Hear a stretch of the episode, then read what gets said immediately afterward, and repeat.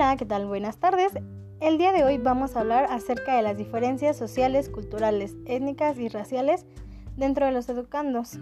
Para empezar a tocar el tema tenemos que aprender a definir cuál es cada una. Vamos a iniciar con las diferencias sociales. En esta eh, se encuentra en todos los ámbitos que pueden existir. Aquí quisiera enfocarlos a los que se refiere a las diferencias económicas, lo que también nos lleva a las diferencias en cuanto a la educación de cada persona, inserta dentro de su propia sociedad. Algunos quizás tuvieron la oportunidad y la desperdiciaron, otros la aprovecharon y también existen otros que nunca la tuvieron, ahí lo que los llevó a tener una condición baja. Para adentrarnos en el tema hay que dejar en claro algunos puntos de vista con respecto a lo que se considera como diferencias económicas. Cuando hablamos de, de diferencia económica nos referimos a las distintas clases sociales que se han insertado dentro de nuestra sociedad.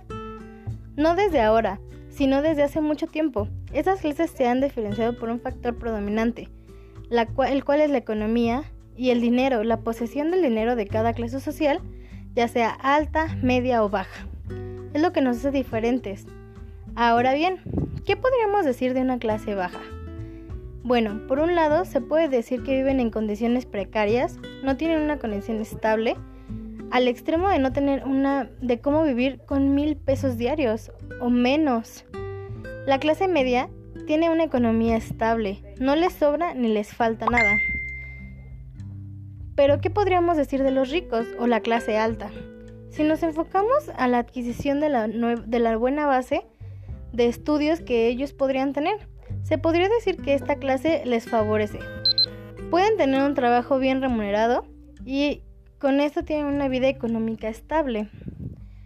Esto es muy importante ya que las clases sociales o la diferente clase social pues sí nos implica mucho a nosotros como educadores porque no podemos brindarle la misma educación a una persona con clase alta que a una persona con clase baja, ya que no tienen los mismos recursos y no podemos llegarles de la misma manera, ya que ellos viven en una realidad totalmente diferente. También quiero hablar acerca de las diferencias étnicas y las diferencias culturales y raciales. Estos son muy importantes y se suele opinar que por las divisiones étnicas están asociadas con profundas diferencias preferenciales, ya sea desde valores, actitudes. También influye aquí en los países de desarrollo la de las diferentes divisiones étnicas. Suele verse como las razones de falta de consejo en los objetivos fundamentales de la sociedad y de las naciones con una gran variedad étnica. Suelen presentar más conflictos civiles. Los países más desarrollados hay una creciente percepción de la inmigración, el multiculturalismo y puede afectar también muchos consejos sociales.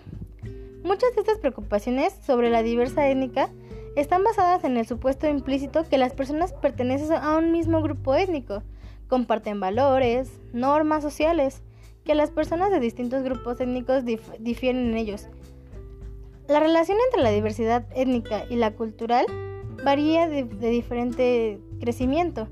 La provisión de bienes públicos, nivel de restricción o conflictos civiles. También los hechos culturales o las diferencias culturales nos importan mucho dentro de la educación, ya que no podemos tener la misma educación dentro de una cultura como por ejemplo la India que ellos tienen una cultura totalmente diferente a la de México. Por lo tanto, nosotros tenemos que aprender a diferenciar cada una de donde estamos trabajando. O no nos vayamos tan lejos. En un pueblo indígena no podemos llegar a, hablar como normalmente hablaríamos en una escuela pública de la Ciudad de México, ya que tenemos diferentes grados de o diferente cultura. Y tenemos que aprender a adaptarnos nosotros como educadores, adaptarnos a lo que el alumno requiere y como el alumno lo va a comprender de mejor manera. Por último, vamos a hablar del tema racial. El tema racial es algo muy extenso y podemos hablar de él muchas cosas. Pero básicamente, dentro de la educación, tenemos que diferenciar que también existe un tipo de racismo si nosotros no podemos manejarlo, no vamos a hacer que el alumno crezca. Nosotros tenemos que aprender a ser imparciales con cada uno de nuestros alumnos. Tenemos que dejar de ver si es moreno, si es blanco, si es gordo, si es flaco.